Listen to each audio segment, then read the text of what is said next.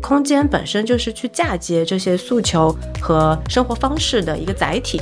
诉求本身可能会变，但是空间是可以随着这些诉求会动态的去改变。那这个也是我们想要去看到的所谓的城市商业多样性的一个美好的画面吧。它不是一个越来越像的一个局面。所以我觉得那个无界城市的概念是发自它的产品本身的，然后说我们打破它的功能的界限，打破它的物理的界限，然后再去营造一个大家真正想要一个生活的一个地方。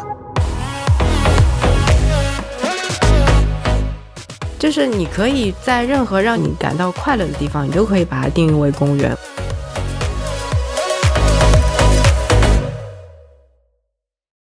大家好，欢迎收听这期的掷地有声，我是你们的老朋友阿杜。现在城市里出现了越来越多的无法被定义的区域，一家咖啡馆，它可能是一家餐饮行业的新兴，也可能是一座社区会客厅，一座商场。它的第一重身份可以是购物中心，而内在可能还藏着第二重身份——城市绿地。越来越多的商业空间试图向前一步，打破固有的界限，与公共空间深度融合，将城市变成一座无界城市。这样的趋势是怎么来的呢？这种时代变化又如何影响着我们的生活？今天我们邀请到了阿 Q 商业观察室的主理人，播客《城市有意思》的主播 Rachel。一起来聊聊这个话题。Hello，大家好，我是瑞秋，很高兴今天能跟阿杜老师一起来聊无界空间这个话题。说到无界空间这个概念，就能想到突破、融合等等一系列的形容词。那我觉得公园商业其实就是一个特别好的例子。顾名思义，它就是公园和商业，也就是自然空间和商业空间融合起来的一种空间形态。那我了解到，Rachel，你们其实对公园商业这个概念。有一定的了解，那我们先从这个概念聊起吧。我自己是第一次听说公园和商业放在一起，因为这两个词本身是很普遍。为什么把它专门放到一起？然后它现在放在一起之后是一个什么样的概念呢？要聊公园商业这个词，可能我们得要先破一下，嗯，就是到底怎么去理解公园商业？嗯，到底是公园里面加商业呢，还是在商业里面加公园？啊，对我我好奇是这个。对，其实这两个词它完全是从两个范围去讨论的。如果是从公园里面加商业，其实主体是公共空间。加一点商业型的空间，如果是在商业里面加公园，嗯其实就是在一个大的商业型的空间里面，对商场商业综合体里面加到一些些公共的一些部分。嗯，所以其实我们探讨的主体会是不太一样的。嗯，那你你们现在聊这个平时关注的这个公园商业是一个什么样概念？还是说两个都有？其实两个都有啊，就尽管我们是做商业观察，但是我大部分在城市里面游走的时间，我都是在公共空间里面的，尤其是在公园。嗯，对，因为上一期我们讲是西岸嘛，西岸又是我特别喜欢的一个，对我也是特别一个公园。对，那如果我们把时间放到我们小时候，其实在上海里面的公共空间公园没有那么多。是的，而且都是那种围起来收费买门票。对，对，你还记得吧？其实上海是在九十年代末，嗯，开始会出现更多的公园，就变成免费了。嗯，所以其实它的一个公共性在变得更大。如果我们要说这样子的公园和商业结合，你再想一想，我们以前小时候的公园里面其实是有商业的，小卖部、烤肠。啊，你如果这样子算的话，的话也是对那些游乐场也也也算对吧？对，那如果我们把时间再往前推进一点点，就会发现，哎，不只是公园这个概念，公园商业开始出现了，公园本身它的一个定义也在变得不太一样。嗯，就像是刚刚提到的西岸，嗯，你可以把它理解为是一个水岸，嗯，那。同时，它也是一个城市公园。我我特别喜欢西安，但是你刚才说公园，我倒是没有这个概念，把它理解为公园，因为我脑子里公园总是就是还是比较传统，有一些对，有一些游乐场啊，有不以以绿化为主，有树啊有草，好像那边也有树也有草，但是我的概念可能比较小，就觉得在黄浦江畔，然后完全开放的，好像没有这个感觉。但听你这么一说，应该算是，还是算是是吧？其实我一开始我也嗯没有想到它会嗯是归类成公园，嗯但是它从一个城市的公共性的一个角度，嗯它确实在这个角色上面是可以和城市公园去做类比的。是，只不过它的尺度更大，对它是没有围墙的，以及它完全不收费。对同时它还引入了很多新型的一些商业空间，比方说我们上一期节目就有嗯提到的几个咖啡馆。嗯，对，其实是在一开始的时候，这种后面才建成的这种公共的公园，它会有意的去留一些商业的板块和面积，嗯，去为未来去做准备。想象力也会更更大一些。对，我觉得这个嗯就是一个城市建设的一个进步，在这个里面。因为我刚从日本回来嘛，嗯就我们组了一个考察团，在东京看了一下，哇就包括去看了两个嗯所谓的公园商业。啊那我要么就先讲一个存在在社区里面的嗯公园，叫做北谷公园，嗯，它在什么地方它在涩谷。啊？呃，但不是在涩谷核心的商业区，嗯是离商业区稍微远一点的一个呃，深入在社区里面的一块地方。其实我们为什么要去到这个地方，嗯就是想要去看，因为它原来这个地方也不是公园，嗯其实也是个蛮乱的地方，是附近的，因为它没有经过系统的设计嘛，嗯所以有一点像是被看不到的一个空间，什么叫就就像你刚刚说的，就有点说就嗯是一些白领平时会在那边抽烟，这很有画面感，很多哎日剧啊，包括像那个哆啦 A 梦里面，它会有这样的一块空地。对，但是因为这样子就没有什么安全性在里面了嘛，啊没它也没有更多的一些景观上面的一些东西，那可能政府就想要把那块地方能够利用起来，嗯所以他们就找了几方，一方是东极。一方是日建，嗯。还有一个是一个广告公司，他们四方一起出资，然后成立了一个共同的账户，嗯。来去共同去把这块地方给造出来。啊，那这个模式在日本是有一个模式叫做呃 ParkFi，嗯。这个模式，它就有点像是 PPP 再往下一点。啊。PPP 的模式是政府让一个民民间机构过来嗯。出资做这个事儿，那现在等于是拉拢几方一起来做，有一点像是要做一个社会组织一样的。啊，那就等于是什么呢？你设计方把这个方案给设计完之后，你啊不能走的，你要去为后面的运营去做负责的。啊，你不是只是出图纸、出方案的，但你是我们共同经营的这样一个角色。对啊，这蛮有意思。对嗯，那做出来之后，呃，我们问了一下这个公园做了多久，嗯大概两年。嗯呃，从策划设计到最后运营，大概嗯两年。嗯其实对于中国来说，这个周期还挺长的，嗯就这么小一个，嗯大概就几百平的一个一个地方吧。哦对。我们去到的时候，因为它已经投入运营了一段时间了嘛，嗯所以看到的是它改造之后的这个画面，嗯，其实也挺漂亮的。它是有一个阶梯式在里面，阶梯指的是真的是阶梯，还是说它有高低差？这个会有高低差，啊但是它就是有这样子高低差，就会让人很容易在这里坐下来，啊然后再配合着一些适度的景观嗯在里面。那景观的背后也会有一个小广场，嗯广场的旁边呢就是 Blue Bottle，它因为有了 ParkFi 这个模嗯式，所以它整个的一个运营是可持续的。你刚刚提到那个点，就是说设计方不是说我设计完了就走了，他还要运营下去。哎，这点很重要。这样的话，他一定是找的当地的设计事务所，他不会去找远的地方，对吧？一定是知道当地是怎么生活的，至少气候环境、人的生活方式他是知道的。对，嗯。当时因为这个局是我们和另外一个伙伴大鱼嗯营造一起组的嘛，嗯所以大鱼的创始人是帮忙联系了日建方，就是设计方。哦，他们给到了一个很大的一个反馈，就是说日建以前当然也有，他们也有参与过国内的一些城市更新的设计，嗯当然以前的角色都是设计，现在因为这个项目，他们有了运营的一个视角，反过来是能够给到他们去做更多的一个视角的补充，然后去做更多的一些设计，真正的从人出发。所以从不单单这个项目，就对他这个设计的公司本身，他会也会有一些反哺。对对嗯，这里可以多说一句，其实我们接触到国内，尤其是上海的一些中小型的建筑设计事务所吧，嗯他们都有意的在往策划那个方向去走，往运营的那个方向去走，也是希望给自己一些这种运营的视角在里面。对，因为这个我觉得是经历过一些可能大家啊小的公司很难生存情况下，现在回过来怎么去发挥小有小的优势嘛？它就是能够贴近、能够接触这些地方。因为以前过去五到十年之前，就觉得那些大的平台、大的公司所到之处寸草不生，什么行业它都接触，什么行业都深入。然后那些小公司就会觉得啊，我没有竞争实力，对对吧？人家砸钱补贴等等都没法做了。但是现在好像谈生活、谈真实、谈附近、嗯谈一些更回归人的东西，就会发现嗯你必须那些小的、真实的，才能够接触到你想要的东西。是的，是的，嗯是的，是的。其实，哎，有一种是盛极必衰的那一种感觉。啊、可能也是就这种周期啊，或者说螺旋上升等等，都是这种感觉。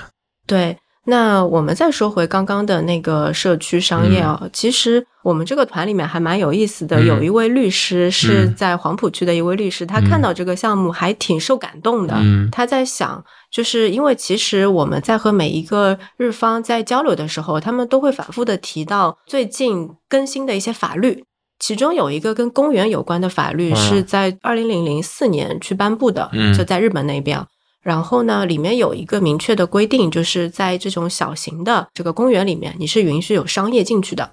所以这也嗯是为什么 Blue Bottle 能够进去。啊，以前是就是说公园里面不能有商业，是这个概念吗？啊，当然，以前以前我不太清楚啊，但是在我们分享的时候，他嗯。确实有提到这些法律，因为有嗯。这样子的呃法律的迭代，嗯。能够让更多的这种商业的可能性能够植入到这个公园里面去。啊，其实也是有一种无界和融合的感觉，那有点。像我们这边就是政策支持这个感觉的。对对，嗯。然后还有一个条例就是，尤其是那些比如说像新宿、涩谷这样子的大型的商业区，嗯。它一定要有一块绿地能够出现。哦，就是他们政府要求对，这个是一个起平衡的作用。啊，这也是为什么我们看到另外一个案例，就是宫下公园能够出现的嗯很重要的一个标志性的迹象吧。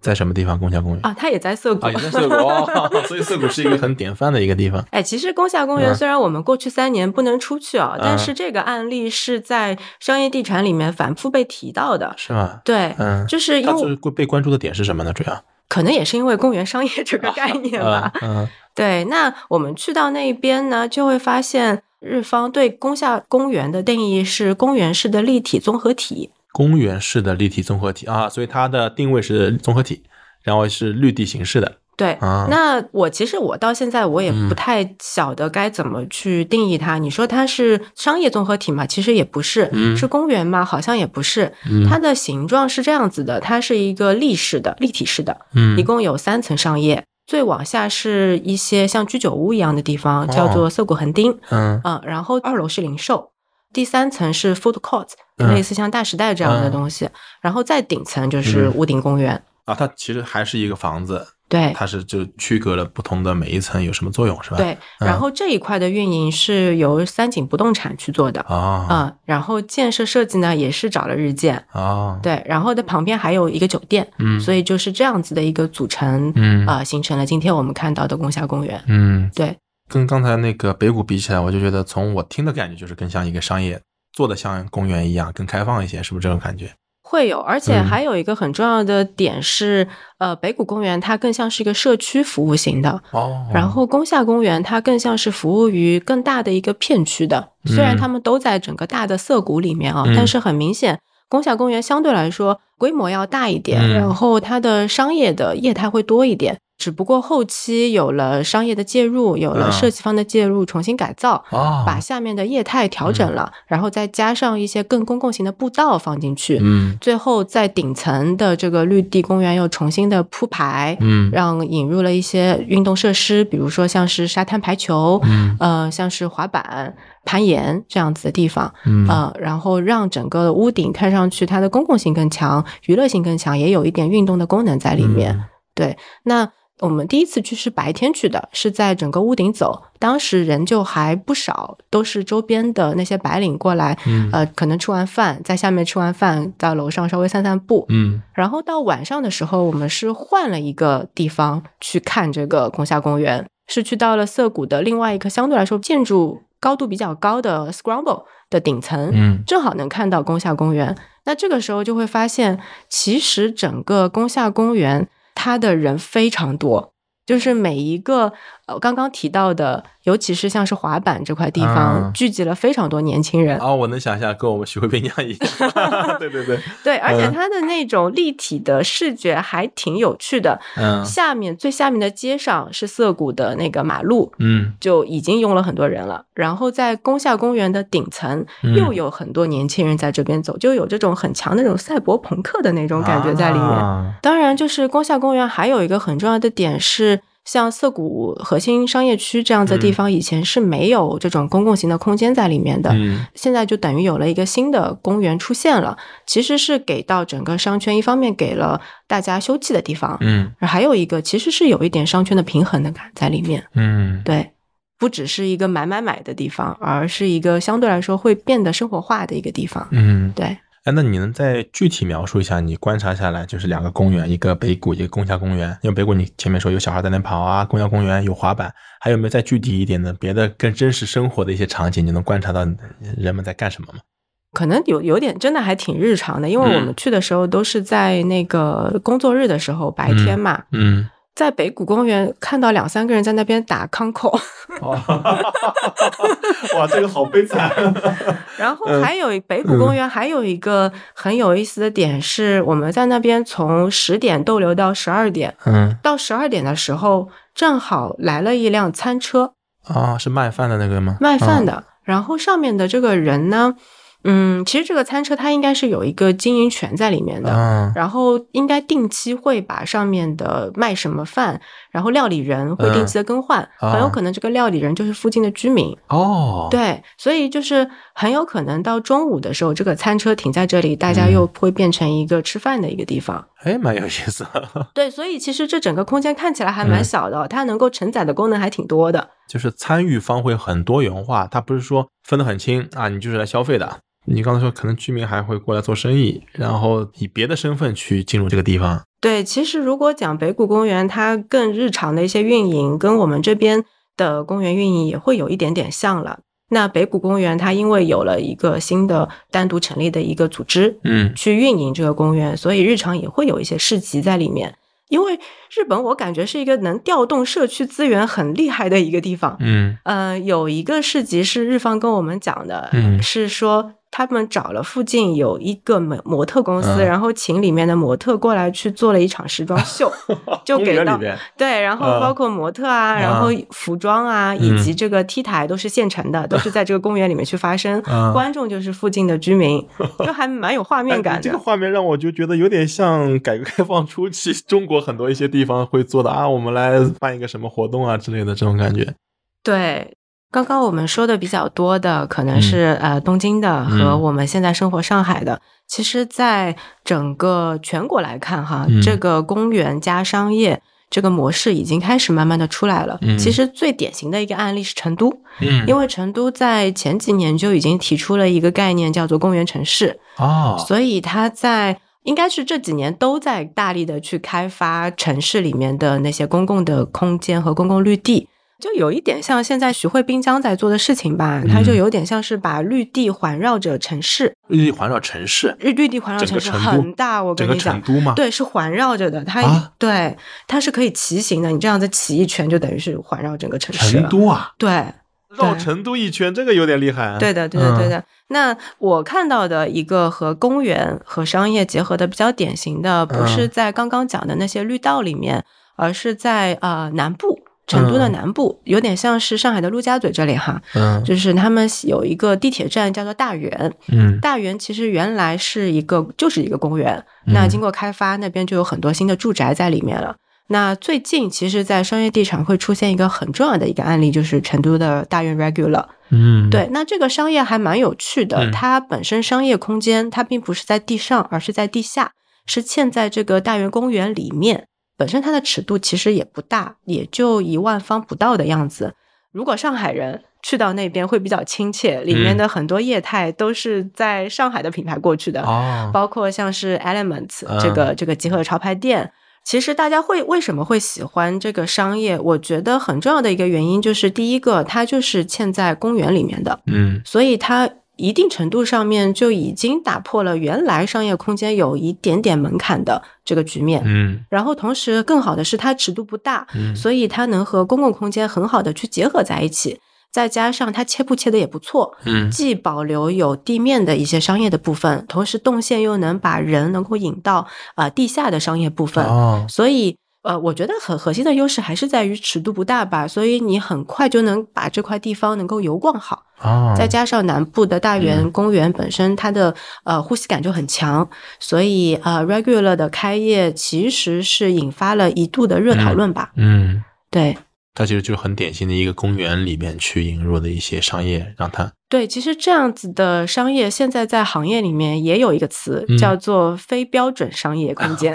这个名字有点太草率了吧？非标空间也、嗯也是现在呃商业地产们想要去研究的一个一个商业模板吧。哎，虽然草率，但我就回到刚才说的，就是其实刚刚讲的都可以说是非标。应该是非标才对嘛？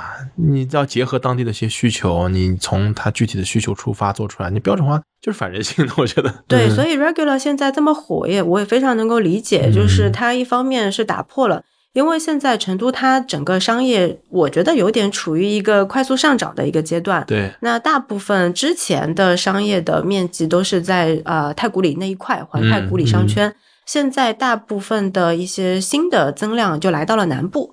那其实是有很多新的机会点出现。嗯那同时，因为它又更好的去结合现在上海正在发生的一些事情，所以它很容易的就把一些比较现代的空间的场景和需求能够嗯植入到当下的商业的打造里面。哦然后同时，如果我们再把呃视线从市中心或者是更大的尺度再呃往回走一点，走到我们家门口，嗯，其实现在我们家门口也出现了一些公园，比如说口袋公哎，园。对，口袋公园我也是这两年好像就听到，因为我就是一些公众号上会说，哎，某某某区什么口袋公园，我能马上能 get 到这个点，什么叫口袋公园，但是哎，就没想到什么时候突然提起来的。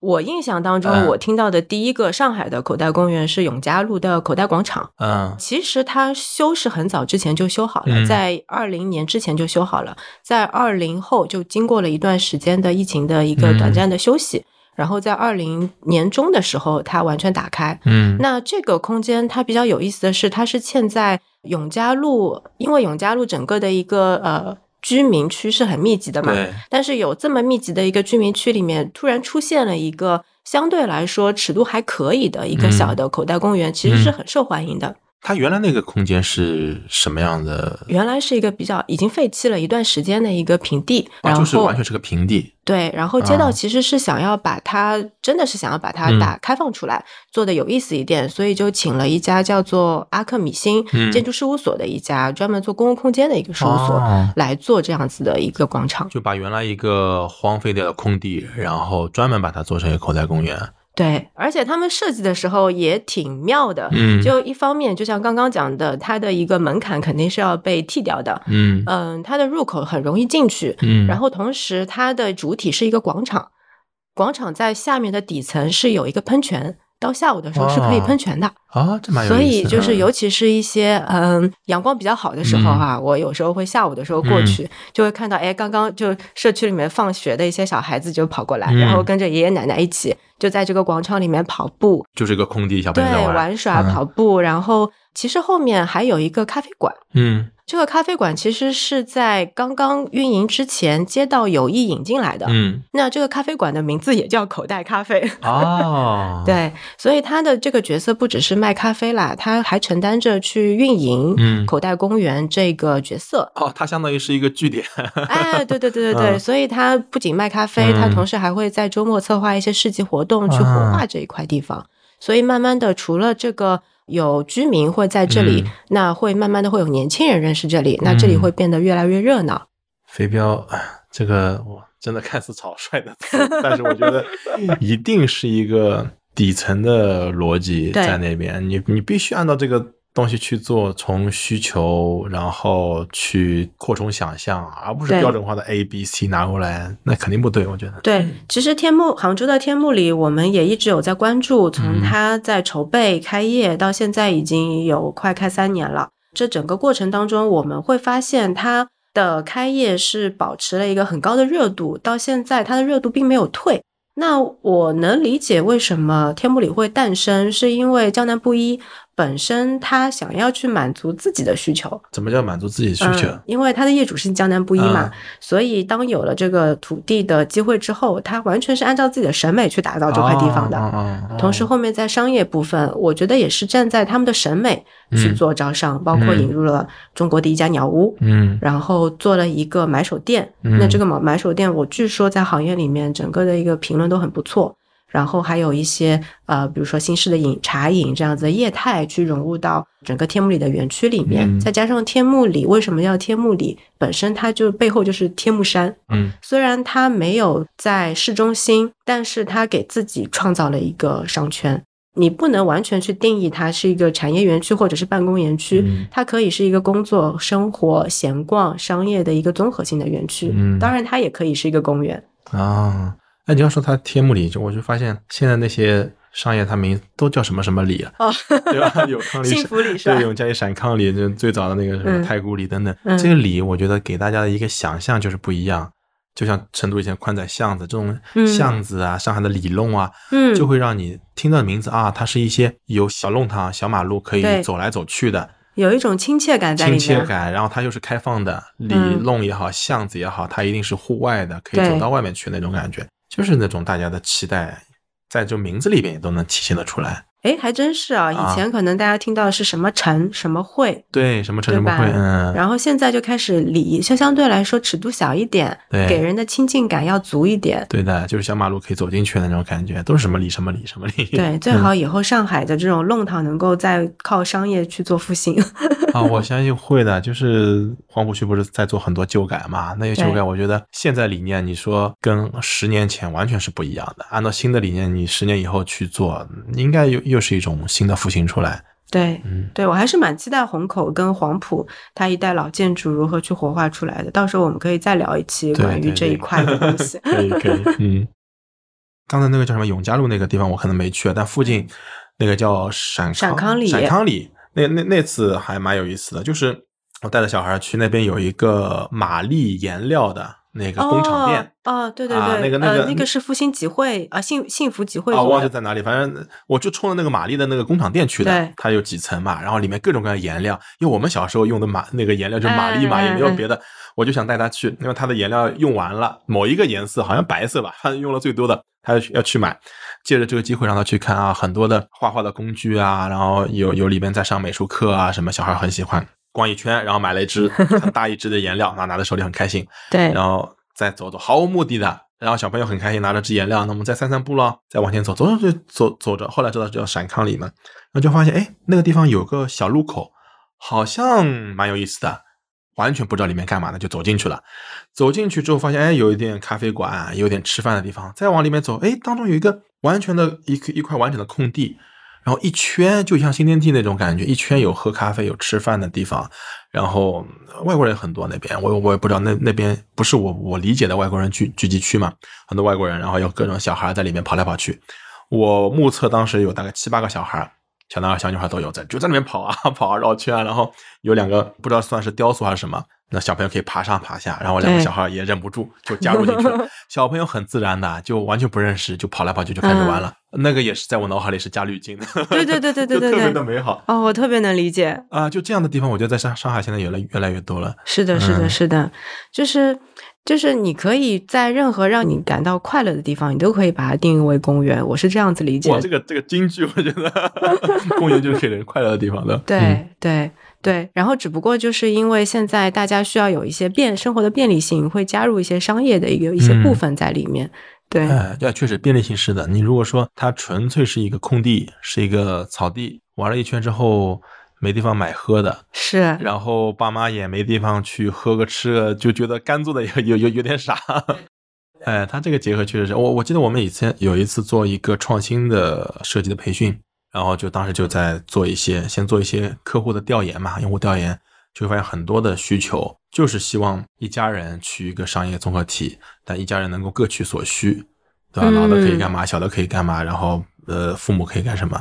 也也没有多久，大概就五年前，那个时候并不多，但现在一下子就雨后春笋出来了，嗯蛮蛮多种东西。对，刚刚说到的是一家人会去到一个一站式的购物中心嘛，嗯，然后你会发现在二零一七年左右会有一个节点。二零一七年，对嗯。这个我印象特别深，在嗯。一七年的时候，突然就有了一个体验式消费，体验式场景这样子的一个词，嗯。以及因为那个时候我记得一七一八年对于上海来说，新开的购物中心是到了一个顶值，对，我记得那年有一个数据说什么过去十年中国开了八千家 shopping mall 的，类似的，类似的。当年一七年、一八年，上海可以再查一下数据啊，我记嗯得是、呃六十到八十个新开的购物中心，而且是三万方以上的。一八年九月份，我们公司就是 LCM，就是那时的，对。对对对对对。那一天我们和那个卢万同时开业，哎呦，我们当时忙死了，我跟你说。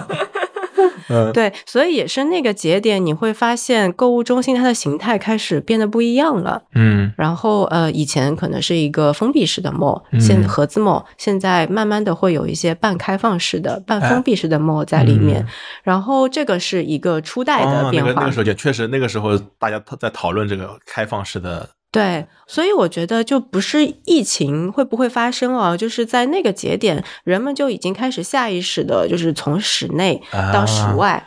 不管你要消费也好，还是做其他的你想要去做的一些事情也好，嗯都比较倾向于，哎，可能我想要在户外透透气，或者是用更自由的游逛的一个方式，哎去把自己的生活方式给带出来。啊，其实往户外跑这个概念，好像你说是户外，还是为了追求的是阳光，还是说有要有草地，还是要怎么样，都不是特别明确。但是人就是好像要有一个对比，就之前说的一个盒子，盒子最大特点就是把人会限制在里边。对啊，我我想走着走着，我想走出去，然后然后慢慢的这个盒子的这个墙壁就会破掉，打开。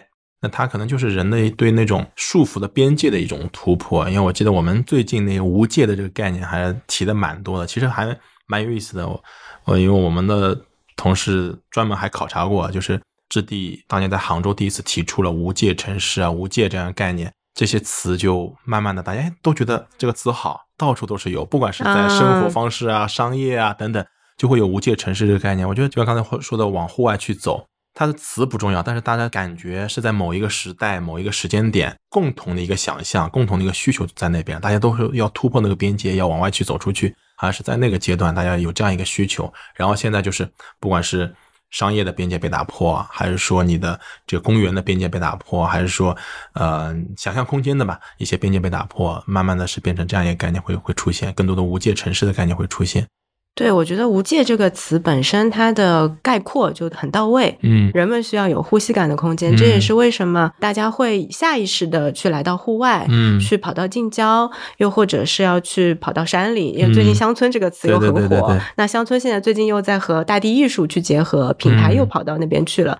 其实这个就是呃，商业它在哪个地方、哪个阶段会出现新的增长点，其实嗯还是在于人们在这个时代有什么样子的需求。对，不管是你我们是一个为人父母也好，嗯还是我们是单身也好，还是我们要为自己的家人嗯要创造更好的环境也好，嗯它都是一个在这个阶段的需求嗯来产生的空间的一些机会点。你刚说呼吸感的时候，我忍不住自己深吸了一口气，我也不知道为什么，就哎，好像是这种感觉是，都现在都在说这个压力大，然后生活不易等等，那人们就会自然而然想要去走出去，想要去透口气，想要有一个环境让你去放松下来、松弛下来，然后这些无界的空间也好，这些设施也好，就会让人觉得这是我的需要，也很有意思啊，这就。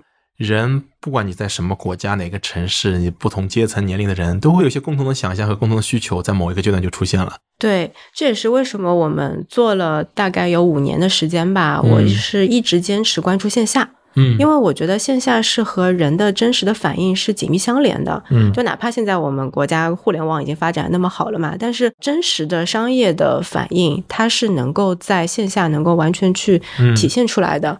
那还有一个点就是，之前我们一开始会提到我们小时候，嗯，相对来说几个空间是未尽分明的。对，但现在所有的空间会变得更加融合。嗯这个不管是需求上面的也好，还是在运营方有意识的在这个方面去加强也好，这个都是现在我们当下在城市里面所看到的。嗯，这个这个功能区隔，可能就是之前我了解一些城市规划的概念，就是科布西耶的那套，就是功能区隔啊，这个地方是商业区，那个地方是住宅区，这个地方是什么工业区，对吧？这这个就分了。然后，其实中国在改革开放初期的时候，也是希望学习国外先进经验嘛，也会有这种规划啊，那边都是呃工业区，那边都是上班的，那边是生活的，那边商业的。一上来是追求什么都没有，追求效率，好像是效率会很高。对，但久了之后，人会发现跟人的原始的生活的需求会有差异。我必须得坐着车咚咚咚咚跑到那边去干某一件事情，然后再噔噔噔跑到那边去。就现在我们提的每个人的不同的需求，没办法在一个地方去满足。其实对能源的消耗也好，对时间利用也好，其实都不是太适合那种摊大饼式的那种那种城市规划，对吧？哎，我再讲一个最近我们发现，也不是最近吧。一个小趋势吧，就是我们在一七一八年的时候，在上海会发现自媒体会讲一个词，就是要解救街边小店。啊，对吧？那个时候是大家都在想，哇，街边小店都房租都付不起了，都没有流量，大家都在盒子 mall 里面，对，然后都没有更多的人去关注这些街边小店了，我们该怎么办？然后你看，三年过去了，人们回归到了街上，对。其实人们还是会回到真实的这个街道里面。为什么街道本身会对人是产生有极大的魅力？就是因为刚刚有讲到的所谓的功能单一的空间，它其实不是很 workable 的。对对对。那什么是 workable 的呢？我觉得上海市中心相对来说是很异形的，街边有东西看。对。然后那那些东西它不是单一的，对，什么东西都有。是的，是的。这个是我觉得在逛马路最大的魅力所在。然后还还有一个概念就是说。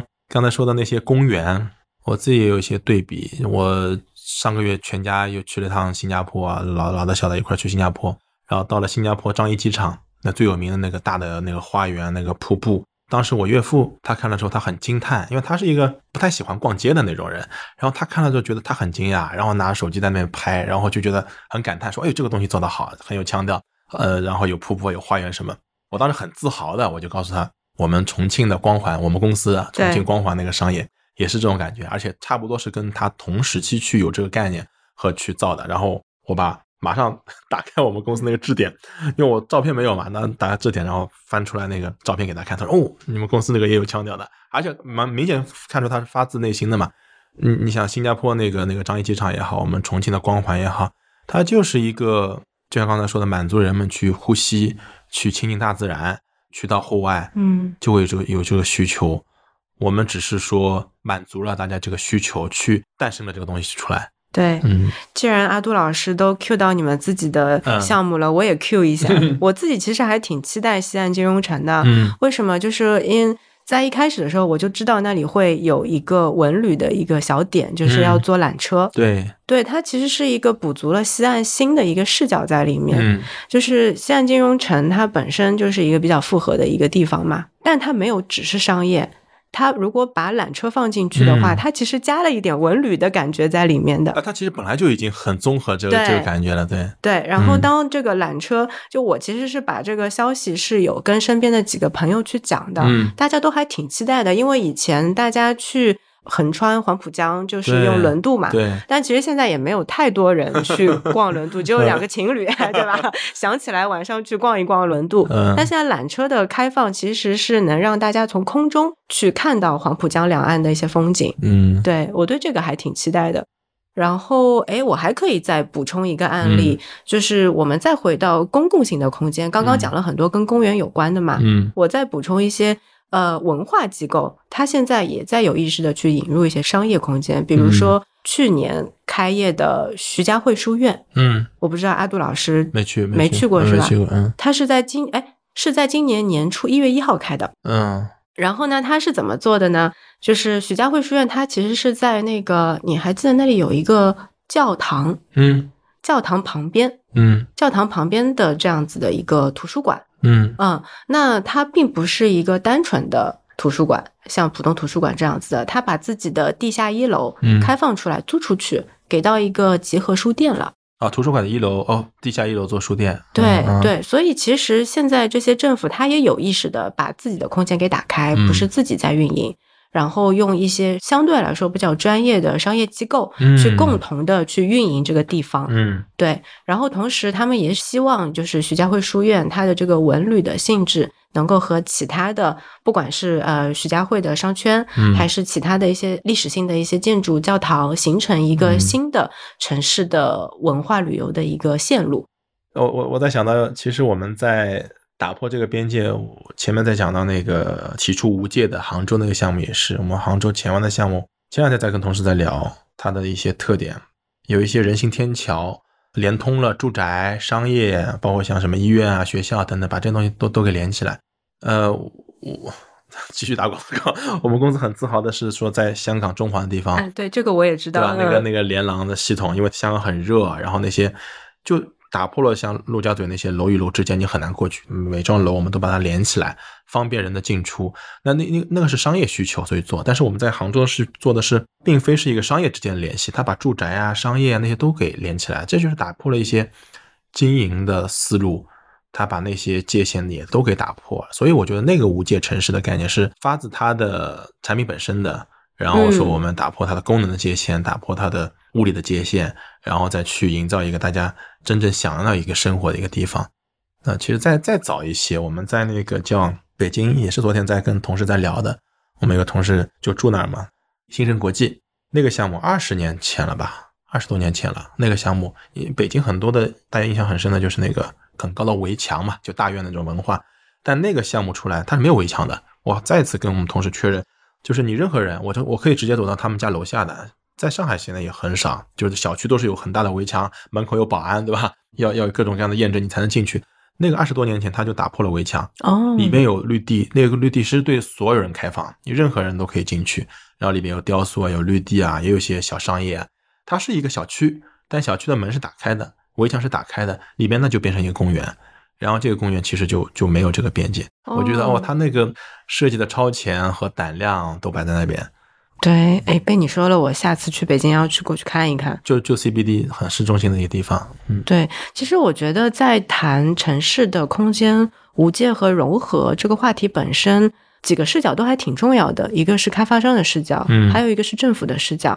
对刚刚提到的案例，我可以再讲一个我在嘉兴看到的一个案例。嗯，就我在嘉兴看到一个案例，大家知道嘉兴南湖嘛？嗯，就是。非常重要的一个朝圣的地方，对，非常重要的一个地方。那现在呢，就是南湖政府在几年前就想要把那个景点再用一套相对来说比较先进的一个思维去把它再打开一点。嗯，因为以前对于那个地方，大家就知道哦，那里有个湖，然后是每个中小学生一定要去的一个红色红色旅游景点，对，红色旅游景点。那现在等于是我们是上个月去嘛，就会发现那里旁边。是有很大片的市民公园，市民公园的旁边是南湖天地，也是一个开发商在做。所以，其实当你把整个土地用一个更现代化的、更科学的一个方式用再次去运营的时候，就会发现整个城市空间被打开了。嗯，原来单一的这个景点，它开始变得更像城市公园，同时又附带了一些商业的东西在里面。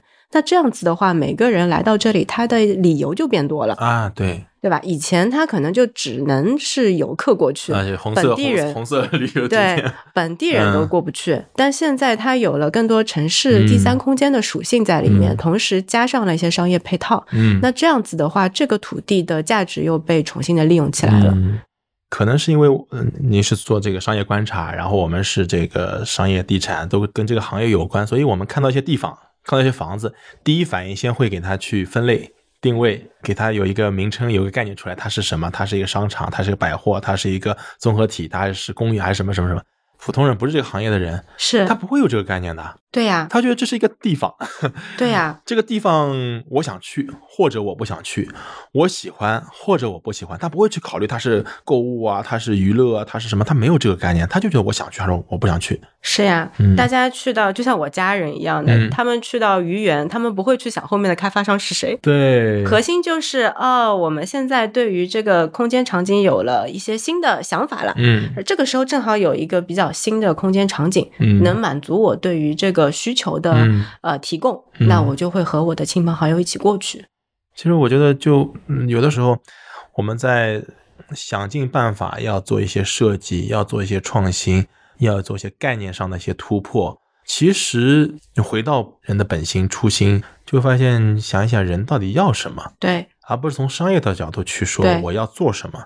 如果你真的是尊重人的需求，那些商业就会长出来，在我们城市每个地方。我觉得这是它有生命力和有持续力的一些地方。对，虽然我们媒体特别喜欢去讲一些词，但是在实际的过程当中，商业人在打造项目的时候，千万不要被这些词给框死。嗯对，就像阿杜老师刚刚讲的，就要回归人性。嗯然后，尤其现在商业地产就开始去更多的去做一些社区商业。嗯其实这个是你最好去呃了解所在地人们的真实需求的很好的一个机会。嗯对我其实有时候就会在开玩笑说，哎。商业地产花了这么多钱去做市场调研，嗯你不如把这个钱省下来，去好好的深入到社区里面，嗯。去看一下社区里面究竟是什么人住在里面，嗯。大家的时间规律是什么样子的，嗯。对于空间的需求、业态的需求是什么样子的，嗯。真正的去做一些田野调查。嗯，你也可以做一个社会学家，哎，对啊，就像以前老一辈的那些作家，对。他说要到某个地方去生活，跟当地人同吃同住，你才能知道啊他的需求是什么，而不是说你做一个问卷调研能能够做出哎，来的。我这里再补充一个我在东京看到的案例哦，就是大家其实都已经对那个代官山的鸟屋书店非常了解了，嗯。然后现在在国内也开了好几家鸟屋书店。对，其实我们对于代官山那家鸟屋书店，它的华丽的外表有一些误解，哦它其实是专门服务于社区的。哦，他在当时决定要入住到代官山的时候，是花了大量的时间去调研周边的这些社区居民究竟是谁，包括他们的那个调查问卷都是自己设计的。嗯然后通过大量的这个问卷发放和信息收集之后，深入的知道了哦，这个片区究竟住的是什么样子的人。嗯虽然都是名人，但是那些人也是很有生活感的，嗯也需要有一些很社区生活的消费的补足。嗯所以他们经过这样子的数据调研之后，才去呃完成接下来的业态的设计。嗯商品的补充以及整个的这个社区的一个运营，嗯所以这个是让我呃印象非常深的一个案例，就是它是服务于社区的，嗯而且。嗯，你会看到整个代官山鸟屋，它卖书、卖咖啡，然后也卖一些文创产品，嗯。但其实这些产品本身也不是很贵，哦，就是人人都可以买的那那嗯。那种感觉。那我们再去问，就会发现哦，其实当地的那些社区居民，虽然他们都是中产以上的那些阶层，但是他们还是会追求性价比，嗯，这个都是他们在调研的时候发现的。哦，那我们再类比到我们现在要去深耕到社区，嗯。要去做这种服务于社区居民的这种商业，嗯。那我们应该怎么去做？我觉得是就像阿杜老师刚刚讲的，回归于本质，嗯。去了解社区真正大家的需求是什么。对啊，那这样的话，其实这是一个取之不尽的一个资源，因为很多不管是做创新也好，做商业也好，做这种设计也好，就像你刚才说的，调研了当地周边的人的具体的情况，不管它的产品本身，还是价格定位，还是调性等等，它都是结合那个地方的人的需求做出来的。那你换一个地方，绝对不会有一模一样的需求。你如果做出一模一样的产品，那绝对不可能正确，因为不可能有两个地区的人是一样的。对，所以就是我们 RQ 会有一个 slogan 叫做“嗯探索城市商业的多样性”。嗯背后其实是我们自己的一个夙愿吧，嗯就是希望每个城市它在不同的区域，它的商业形态都是不一样的。其实背后代表的是每一个当地的人，嗯，他对于自己真实生活的诉求是什么样子的。那空间本身就是去嫁接这些诉求和生活方式的一个嗯载体。嗯，那诉求本身可能会变，但是空间是可以随着这些诉求会动态的去改变。那这个也是我们想要去看到的所谓的城市商业多样性的一个美好的画面吧。它不是一个越来越像的一个局面，对对对而是有一个根据地方的特色，嗯大家的民生的需求嗯来做出不同的空间场景。对，而且我觉得一定是不会说，哎，这个地方我框一圈，它就是做什么的，因为人的居住生活它也是混杂在一起的。是，然后它的需求也会混杂在一起，那样才会好看。就像你一个草地上，你不同的植物、花、动物在那边，那才是生机盎然，才是漂亮的。你说规定啊，这一片都是郁金香，那一片都是什么？那只是苗圃，是 那不会让人觉得有美感，或者说有持续的生命力能在那边的。是的，是的，是的。所以现在我也觉得，就是我们刚刚聊了很多嗯跟无界空间有关的话题嘛，嗯我也分享了一些我们在东京看到的见闻，包括呃我印象最深的其实还是北谷公园他们嗯做的那个 Park Five 这个模式。那呃，我就在想说，如果未来无界的空间它本身会是一个已经发生的趋势的话，嗯那谁会去创造这些空间？那这些人本身他的视角、他的思维方式是不是也会变得无界？对，那这样子的话，是不是接下来嗯，每个商业人都要去想的地方，不只是是看啊我们在做的，哎，招商只是招商，对对对，活动只是嗯活动，是不是可以再去加入一些社区营造，对去了解绿植，对去了解整个公共空间要怎么去运营。那这样子的话，你对于自己在做的这个工作本身，你会对它更有代入感，也会更加有责任感，对做出来的东西就会变得更加有多样。对，可能也这也是一个一一百多年来逆工业化的一个趋势，就是工业化是反人性的，然后把人给分工分了特别明确，对流水线，你做什么你做什么你做什么，其实这不是人的本性，人想哎我这也想做做，那也想想做做，然后慢慢现在大家会会发现，分工明确虽然效率高，但是就会它没有那种生机，就会让人没有可持续的感觉，人慢慢会想。做一些别的，你有了一些别的激发，你才会有新的创意、新的想法出来。就像刚才说的那个北谷还是宫下公园，它四方协作的，然后你设计的人也要去考虑运营，那你的视角才会不一样。对，然后你被反哺了这些运营的经验之后，你的设计也会做得更加好。那这是一个可持续正向循环的一个是的一是的是个过程。你的职责的边界被打破了，我不是只做设计的，各方面你都得了解，才会去做得更加好。对的，对的，真正的从真实生活去出发。嗯。对，城市无界是一个宏大的概念，但是具体到我们细微的生活，每一次空间建设的创新和突破，每一次不同视角的融合，都是试图向无界前进一步。我们需要封闭的空间，我们需要私密的交流和明确的目的，所以城市有了物理的区隔。但是我们也需要突破，摆脱枯燥的轨道，随着城市的脉搏流动。无界的生活既是一种趋势，也是人们最自然的需求。在流动的城市里，无界也许是最理想的生活的模样。感谢大家收听本期的掷地有声，也欢迎大家关注我们的置点公众号，参与抽奖。我们下期再见。